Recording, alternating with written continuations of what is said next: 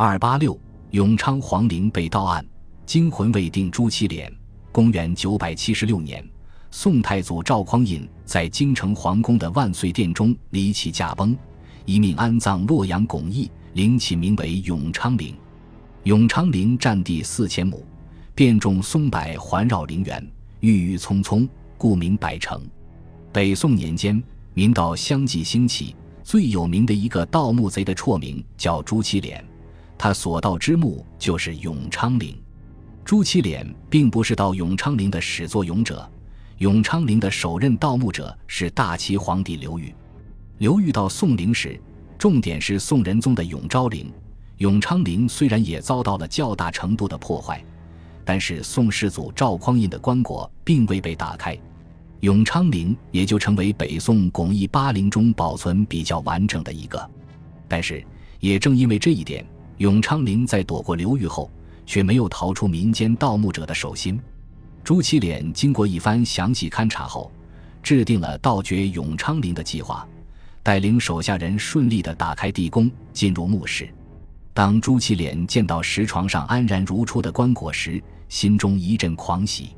打开棺椁，无数价值不菲的随葬品映入盗墓者的眼帘。当盗墓者们收敛进覆盖在赵匡胤身上的随葬品后，皇帝的尸体暴露在人们面前。虽然经过几百年，可由于防腐措施得当，赵匡胤的尸体并未腐烂。他的腰间系着一条晶莹剔透的玉带。朱祁连一看便知道这是一件价值连城的宝贝，便想方设法的要得到这条玉带。然而由于尸体僵硬，宋太祖的身量比较大，很胖，关内空间又比较狭小，盗墓贼用尽各种方法也没能挪动赵匡胤的身体取走玉带。最后，朱祁连想到一个办法，他用一个袋子套上太祖的脖子，一端系在自己腰间，他跨骑在尸体上。试图用腰部的力量将尸体拉起来，这个办法果然奏效。赵匡胤的尸体被拉了起来，但就在赵匡胤坐起来的一瞬间，尸体的嘴巴突然张开，一股黑色粘液喷射出来，不偏不倚，正喷在朱七脸的脸上。朱七脸惊得失魂落魄，以为是防盗的毒液。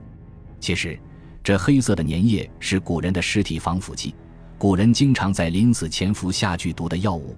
这样有助于尸体的保存。这种剧毒药物在人体内会腐蚀掉整个内脏，将其化成液状存留在体内。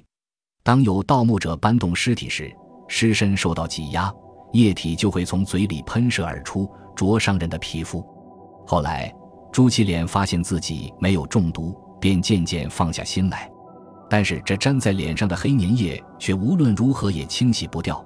落得的朱祁连的名字也就流传开来，而盗墓贼朱祁连的本名渐渐的却被人遗忘了。